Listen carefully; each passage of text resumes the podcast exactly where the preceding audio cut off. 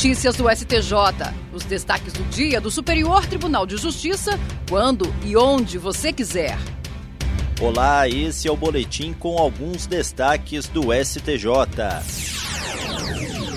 A terceira turma do Superior Tribunal de Justiça decidiu que os feriados de abrangência local previstos na Lei Orgânica Judiciária do Distrito Federal e dos Territórios não precisam ser comprovados no ato de interposição do recurso, pois se trata de lei federal que organiza o Tribunal de Justiça do Distrito Federal e dos Territórios.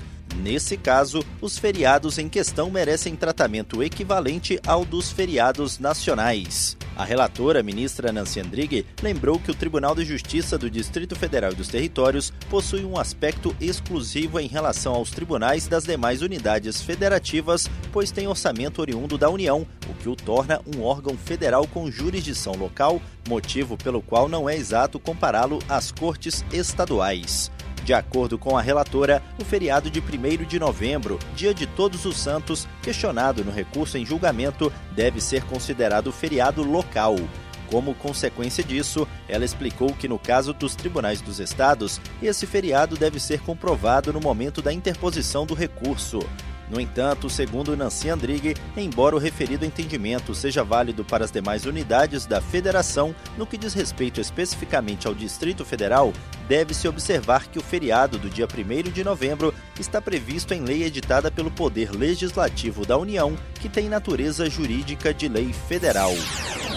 A segunda sessão do Superior Tribunal de Justiça vai decidir sobre o rito dos recursos repetitivos, se é cabível a desconsideração da personalidade jurídica no caso de mera inexistência de bens penhoráveis ou de encerramento irregular das atividades da empresa. Em um dos recursos selecionados, os recorrentes contestam acórdão do Tribunal de Justiça de São Paulo, que teria adotado posição contrária à jurisprudência do STJ quanto aos requisitos para a decretação da desconsideração da personalidade personalidade jurídica.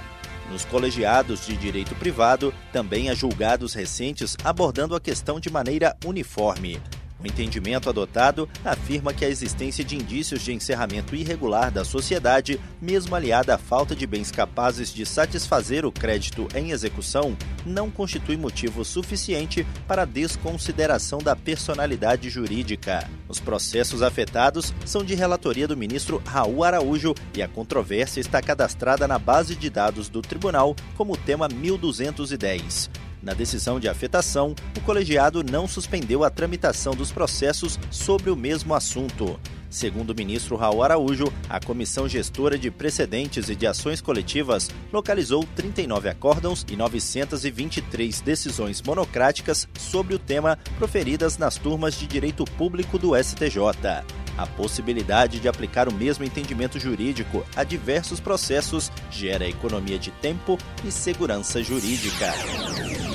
Presidente Lula indicou os desembargadores José Afrânio Vilela, do Tribunal de Justiça de Minas Gerais, e Teodoro Silva Santos, do Tribunal de Justiça do Ceará, para as duas vagas de ministro em aberto no Superior Tribunal de Justiça. Ambos foram escolhidos em uma lista de quatro nomes formada pelo Pleno do STJ no dia 23 de agosto. As vagas no tribunal decorrem da aposentadoria do ministro Jorge Mussi e do falecimento do ministro Paulo de Tarso Sanseverino. José Afrânio Vilela tem formação em Direito pela Universidade Federal de Uberlândia e pós-graduação em Gestão Judiciária pela Universidade de Brasília. Tomou posse como juiz em mil... Tomou posse como juiz em 1989 e ocupa o cargo de desembargador do Tribunal de Justiça de Minas Gerais desde 2005. Atuou como vice-presidente do Tribunal Estadual no biênio de 2018-2020. Teodoro Silva Santos é mestre em Direito Constitucional pela Universidade de Fortaleza. Desembargador do Tribunal de Justiça Cearense desde 2011, é atualmente o presidente da Câmara de Direito Público da Corte. Entre outras funções, já exerceu o cargo de Corregedor-Geral de Justiça do Ceará. Os escolhidos pelo presidente Lula ainda passarão por sabatina no Senado Federal e, se aprovados em plenário, serão nomeados pelo presidente da República e empossados no STJ.